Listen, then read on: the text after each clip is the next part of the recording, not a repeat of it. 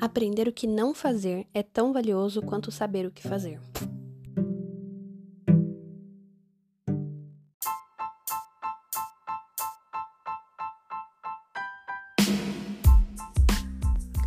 Olá, pessoas! Mais uma vez, sejam muito bem-vindos ao meu podcast. Eu sou Maria Fernanda, falando o que der na telha, e esse é o episódio 7 Ressignificar.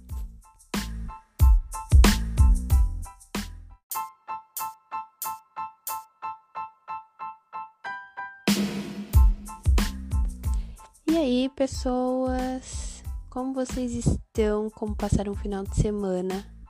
Mais uma segunda-feira, uma nova oportunidade, novos desafios, uma nova chance de começar tudo novamente, fazer as coisas diferentes e melhores. Mais uma segunda-feira e eu estou aqui, mais um episódio extremamente comprometida com pautas, roteiros e pesquisas. Isso daqui tá ficando bom, hein? A gente tá conseguindo evoluir juntos. Como vocês puderam ler aí, o título do episódio de hoje é ressignificar. Mas antes de começar a falar tudo que eu desenhei aqui pra gente conversar, antes de eu começar a seguir a minha pauta, eu quero contar para vocês como é que eu cheguei nesse resultado de episódio. E vamos lá, vou começar explicando que até segunda-feira passada, até o episódio passado, já tinha pré-definido que hoje a gente ia falar sobre autossabotagem. E vamos! Eu já tinha tudo certo, estava pesquisando a respeito de autossabotagem, estava tudo tranquilo, até que no meio da semana, eu faço parte de um grupo, não sei se chama, acho que é grupo que chama, né, igual WhatsApp.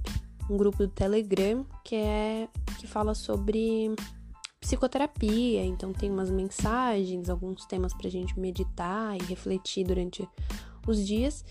E no meio da semana, acho que na terça, quarta-feira talvez, eu li alguma coisa sobre ressignificar os momentos, ressignificar as coisas, e isso ficou martelando todos os dias na minha cabeça. E eu falei: não, vou mudar. O próximo episódio vai ser sobre ressignificar as coisas. Porém, sexta-feira foi dia de consulta com Agnes, Agnes que já foi citada aqui no episódio sobre ansiedade, que é a psicóloga que tem me atendido me falou sobre locus de controle. Ela só jogou no ar assim, ó, pesquisa sobre locus de controle. Eu não sabia nem o que, que era, do que, que se tratava. Eu comecei a pesquisar, ver vídeo, escutar, para entender o que, que era locus de controle. Aí eu falei, não, é isso. Meu próximo episódio eu vou falar sobre locus de controle. Só que aí, quando eu comecei a pesquisar essas três coisas que eu queria falar, eu comecei a ver que de alguma maneira essas três coisas que me chamaram a atenção durante a semana, elas estão muito ligadas. Então hoje nós vamos falar sobre autossabotagem, ressignificar e locos de controle. Guarda aí no coração esses três temas porque a gente vai falar dos três e vocês vão ver o quanto eles estão ligados. Vamos começar com locos de controle. Que diabos que é locus de controle? A Agnes me soltou esse tema aí e saiu correndo. Só falou, pesquisa deixou aquela pulga atrás da orelha, eu desliguei o telefone e já digitei no celular, locus de controle. Quero saber o que, que é. Locus de controle ou local de controle é um conceito comportamental que o principal pesquisador, o principal autor é o Julian Hotter. Eu não sei se é assim que pronuncia muito bem o nome dele, mas é um psicólogo e um escritor americano, faleceu em 2014 mas tem várias pesquisas, vários trabalhos, é, é fácil de encontrar vídeos e pessoas falando, coaches, ou pessoas falando sobre carreira que fale sobre locus de controle. Basicamente, bem resumidamente, é, fala sobre o que, que, a gente, onde que a gente acredita que está o controle das coisas na nossa vida, dos resultados na nossa vida. Eu preciso aqui, antes de começar a falar, é, pontuar duas coisas. Apesar de eu estar falando de temas ligados à psicologia, eu não sou profissional da área. Tudo que eu estou falando aqui é baseado em meras pesquisas, em, em conteúdos que qualquer um pode ter acesso aí na internet, livros e artigos, trabalhos, enfim, que está disponível para todo mundo. E o segundo é que aqui, nesse momento, quando eu estou falando de locus de controle, sobre controle da vida, local de controle, eu não tô, a gente não tá falando de abordagem religiosa, tá? Apesar de ser cristã, não é disso que a gente tá falando. é, é de local de controle mesmo na sua mente. Calma que isso vai ficar mais claro. Então vamos lá. Fala sobre onde que a gente acredita que está o controle das coisas e dos resultados na nossa vida. Tem dois tipos de locus de controle. Não sei se é tipos que chamam, mas tem dois. Que é o locus de controle interno, que é quando a gente acredita que os resultados, sejam positivos, sejam negativos, eles são consequências das nossas atitudes, dos nossos comportamentos, como por exemplo, fui bem numa prova. Quem tem esse locus de controle interno vai parar e vai pensar: eu fui bem nessa prova graças à minha dedicação, ao meu estudo, ao tempo que eu gastei, as horas que eu dediquei estudando e me preparando para essa prova. Se fosse alguém que tem o, o, o locus de controle externo, ia falar: ah, foi sorte. É porque estava muito fácil, é, foi chute, enfim. E o locus de controle externo é quando a gente acredita que o resultado de tudo que acontece é consequência de fatores que não estão tá sob o nosso controle. São fatores externos e que a gente não poderia fazer nada para mudar, como por exemplo, meu dia foi péssimo, porque eu briguei no trânsito. Então eu tô atribuindo o fato do meu dia ter sido ruim algo externo, a uma discussão com uma outra pessoa. Mas se eu tiver o, o meu locus de controle interno, eu vou olhar para isso e vou falar: "Poxa, eu não poderia ter evitado essa briga?" Ou eu também participei da briga, então a briga também foi responsabilidade minha. É, eu poderia não ter brigado. Ou mesmo que já aconteceu a briga, ok, aconteceu, passou, me estressei, eu fui errada e acabou. Agora eu vou continuar vivendo o meu dia normalmente. Vou continuar, não vou deixar que isso afete o meu dia. Não tem um certo ou errado, e também na vida a gente não vai ser 100% nenhum nem outro. Tem algumas situações, elas são flexíveis e flexíveis em alguns momentos, realmente, a gente vai olhar e vai enxergar que aquilo foi responsabilidade minha, ou às vezes realmente o meio interfere na maneira como a gente, com, como as coisas vão acontecer na nossa vida, o meio realmente é, afeta a gente. Ai, minha semana foi péssima porque entrou um bandido na minha casa. Eu poderia ter tomado alguma atitude de algumas precauções para que isso não acontecesse? Poderia, mas realmente o meio externo me afetou, então ninguém vai ser 100% nenhum dos dois. Porém, esse locus de controle externo coloca a gente numa posição muito ruim. Porque nesse locus de controle externo, a gente não se responsabiliza pelas coisas que acontecem. Então a gente simplesmente joga a culpa. A gente acha que a, a, a culpa não, a responsabilidade é sempre externa. Então eu não me preparei para a prova, eu não estudei para ela. Mas eu fui mal porque caiu, o professor passou questões lá que ele não abordou aquele tema na, na sala de aula. O professor mudou a ordem do que ele tinha ensinado, ou eu fiquei muito nervosa, ou choveu, aí eu cheguei atrasada e acabei ficando nervosa por conta do meu atraso. E eu coloco a culpa externa, eu não vou simplesmente olhar e admitir e falar, não, eu fui mal porque eu não me preparei, não estudei, a responsabilidade é minha, da próxima vez eu preciso ser melhor. Então, se a gente olhar, é, não tem um melhor e um pior, não tem um mais indicado, mas quando a gente tem esse locus de controle interno, a gente consegue enxergar o que tá ruim, a gente consegue enxergar a nossa responsabilidade e a gente consegue mudar isso. Então, se eu olho, eu enxergo que eu fui mal porque eu não me preparei, o que, que eu vou fazer da próxima vez? Me preparar. Vou estudar, enfim, vou sair mais cedo para não chegar atrasada, Uh, vou tomar mais cuidado no trânsito. Se alguém me provocar, se alguém me xingar, eu não vou responder para que não haja uma briga. Enfim, eu sei que eu tenho controle das coisas que acontecem na minha vida. Alguém foi grosseiro comigo, em vez de eu dizer que aquela pessoa estragou o meu dia porque ela foi grosseira comigo, eu vou tomar as rédeas da situação e falar: ok, ela foi grosseira, ela agiu de uma maneira que não deveria, ela agiu de uma maneira que eu não gostei, mas eu não vou deixar que isso acabe com o restante do meu dia. Eu vou abstrair, vou, vou tentar fazer com que outras coisas melhores sobressaiam a isso.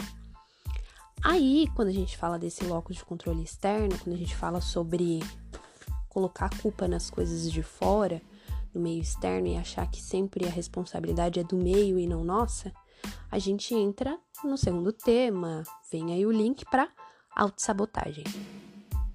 Qual o significado de autossabotagem? condição em que a pessoa inconscientemente, bem, vou botar isso bem em letras garrafais, inconscientemente, não se permite conquistar ou realizar seus sonhos ou desejos. É, autossabotagem é uma tática é um. Posso chamar de atitude? Uma tática que é utilizada pelo nosso subconsciente para proteger a gente de sofrimento, de fracasso, de coisas negativas. A autossabotagem ela acontece, é ótimo quando a gente consegue identificar, mas muitas vezes a gente não consegue. Acontece inconscientemente. É o nosso cérebro tentando proteger a gente. Como é que ela acontece? Eu fiz algumas pesquisas e existem umas formas que são muito comuns. E que quando eu, eu falo, é muito engraçado, gente. O vou, vou fazer um parênteses aqui, tá? O quanto é bom para mim gravar esses podcasts e ter um tema para eu parar e pesquisar antes de gravar, porque eu tô me, me identificando com coisas que eu nem sabia que eu era. eu li sobre locus interno e locus externo e eu já consegui identificar várias situações no meu dia a dia em que o meu locus externo, externo está extremamente aflorado, em que eu falo, ah, meu Deus do céu, aquela pessoa estragou meu dia. Meu Deus do céu, aconteceu tal coisa porque o computador tá devagar. Entendeu? Acontece muito na minha vida. Aí vem a autossabotagem. Eu não sabia que eu me autossabotava, mas houve só houve as formas mais comuns de autossabotagem. Número 1. Um, se comparar com os outros. Gente, quem nunca? Quem nunca? A gente sempre acha que a gente está atrás dos outros. É, isso é extremamente comum desde muito cedo na escola. Às vezes acontece até os pais fazem isso sem perceber e com certeza não é por maldade, mas acontece muito da gente se comparar com os outros, de achar que a gente tá mal, a gente tá abaixo, a gente tá atrás. E não é assim que funciona, não é uma corrida, não tem, não tem ninguém na frente, não tem ninguém atrás, tá cada um no seu tempo. Cada um tem a sua vivência, as suas experiências, a sua suas condições de vida, então ninguém tá na frente de ninguém, ninguém tá atrás de ninguém, não é uma competição, a gente não tá correndo em direção a nada. A gente tá vivendo cada um no seu tempo. Então se comparar com os outros é uma forma de autossabotagem, porque você fala, ai, mas eu não vou conseguir fazer faculdade de medicina porque eu estudo com fulano, fulano faz cursinho, fulano é de família rica, fulano é muito mais inteligente do que eu, então na hora de fazer o vestibular, com certeza ele vai conseguir, eu não vou. Então, essa é a primeira forma de autossabotagem e, na minha opinião, é uma das mais comuns e elas começam, essa, essa forma começa desde muito cedo, assim, desde a infância ela acontece. A forma número 2, se culpar eternamente pelos erros. Se culpar ou enxergar que tem culpa nos erros, ok, é importante você saber que você errou, entender que você errou naquela situação, entender o que você poderia ter feito diferente para aprender. Errei, vou aprender com meu erro e bola para frente. Mas agora se culpar, se sentir culpado, nossa, gente, ano passado eu estraguei todo o trabalho que eu tava fazendo, tudo deu errado e a culpa foi minha, a culpa foi minha. Muda alguma coisa? Você vai conseguir voltar lá atrás e mudar o que aconteceu de errado? Não vai. Então, qual é o sentido disso? Parece lindo falando, né? Logo eu aqui falando como se fosse muito fácil. eu sei que não é, mas é a segunda forma de autossabotagem que às vezes a gente faz e não sabe que é uma autossabotagem. Número 3. Mentalizar cenários negativos, cenários péssimos. Gente, eu sou a rainha nisso, rainha. Eu já saio imaginando, e isso não é ser, não é ser precavido, ser prevenido, não, isso é ser pessimista mesmo. Eu já saio de casa imaginando que tanta coisa vai dar errado, tanta coisa vai, vai ser ruim. Não, eu preciso me preparar para todas as situações adversas que podem ocorrer no meu caminho. Que eu sou sempre assim, gente. Preciso apresentar alguma coisa. Eu sempre imagino que minha roupa vai rasgar, que eu vou esquecer, que vai me dar um branco, que eu vou começar a suar, vou esquecer o assunto, que eu vou desmaiar, que vai ter sujeira no meu dente, que vão rir da minha cara, que eu vou falar alguma coisa errada. Sempre imagino cenários negativos. É bom. Uma pitadinha disso é bom. Uma pitadinha disso é bom, porque você vai se preparar, você já tem um, um plano B, você já tem um, já tá se preparando caso algo, algo aconteça, você já, já sabe o que fazer, já sabe como, como reagir. Mas você focar nos pontos negativos, gente, isso é péssimo. Isso é péssimo, porque isso vai desencadear sua ansiedade, você vai ficar com medo, vai achar que o tempo inteiro tudo vai dar errado e não vai conseguir desenvolver bem aquilo que você tem que fazer. Geralmente é isso que acontecia comigo depois de um tempo. Eu, isso melhorou muito, mas na época da faculdade eu tinha muita, muita dificuldade de falar em público muita dificuldade, gente. Chegava, eu sempre, sempre que tinha trabalho e a gente podia escolher ou entregar a pesquisa ou apresentar, eu sempre escolhia apresentar, porque eu sabia que era uma limitação minha e eu tinha muita vontade de melhorar isso, de evoluir nessa questão.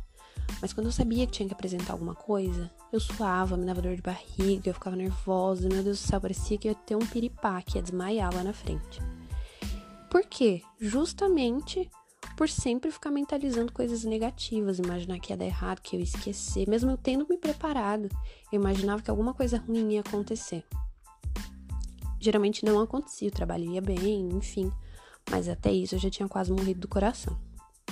Número 4. Projetar negativamente o que falam sobre você.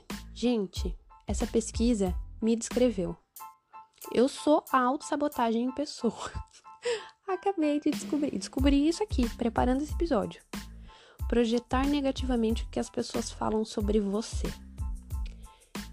Se dar valor, muito, dar um valor muito grande, muito alto ao que as pessoas pensam sobre você, já não é positivo, porque o que as pessoas pensam de você nem sempre é a realidade.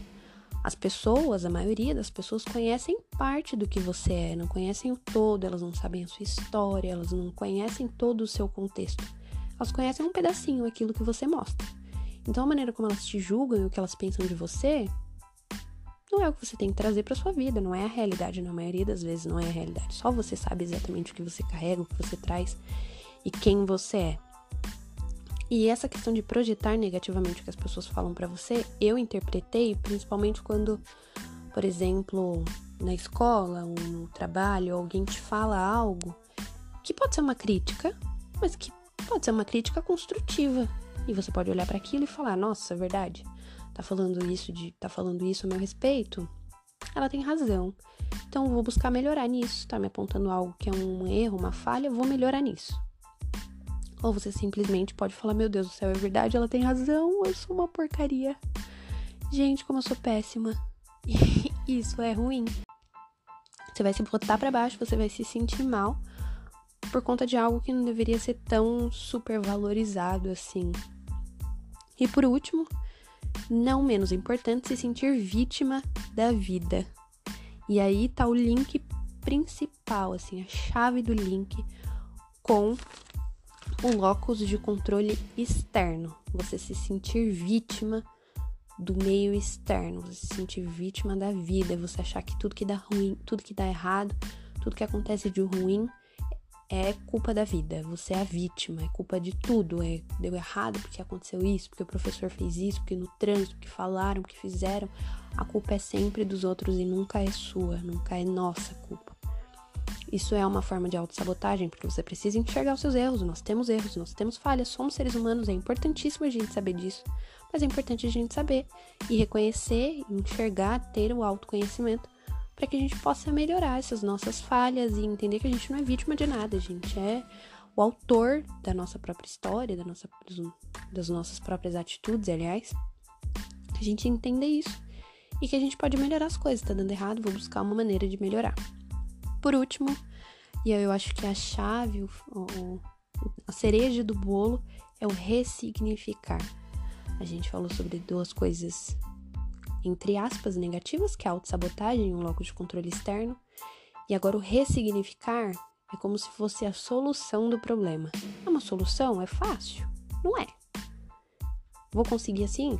Não vou do dia para noite de escutar esse podcast? Não, porque eu gravei ele, pesquisei e não tô conseguindo todo o tempo. Mas o ressignificar é um verbo transitivo que caracteriza a ação de atribuir um novo significado a algo ou a alguém.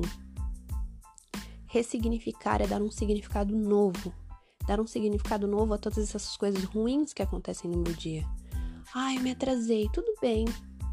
Talvez eu me atrasei porque eu realmente não deveria ter saído de casa naquele horário que eu saio sempre. Talvez seja um livramento de algo ruim que iria acontecer. Eu levei uma bronca no trabalho, fui chamada a atenção. Vamos ressignificar isso. Talvez seja um chacoalhão que você estava precisando para melhorar. Ressignificar as coisas ruins, olhar para elas com verdadeiro, a verdadeira importância que elas têm. Tem tanta coisa boa que acontece a gente não precisa transformar o nosso dia em ruim por conta de uma coisa ruim que acontece. Então, ressignificar as coisas negativas, fui mal na prova. Vou simplesmente botar a culpa no meio externo e dizer, meu Deus, porque estava muito difícil. Não, eu vou ressignificar esse ter ido mal e olhar para mim e falar, ó, oh, tô falhando nisso, não tô estudando. Então, da próxima vez vou me preparar mais. Ressignificar. E eu vou ler para vocês agora um trecho do livro Prossigamos para a Vida do pastor Nino Ribeiro. O tema desse desse desse capítulo, inclusive, era ressignificar.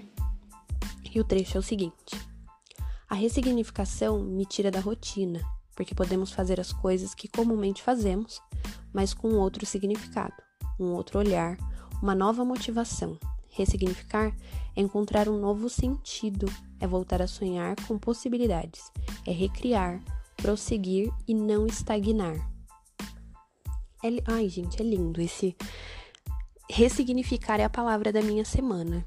Acho que eu vou escrever isso aqui no meu no meu caderno essa semana. A palavra da semana é ressignificar. Vamos ressignificar as coisas e não só ressignificar as coisas negativas para que elas se tornem aprendizados ou motivações para que a gente possa ser melhor, mas ressignificar as coisas pequenas também.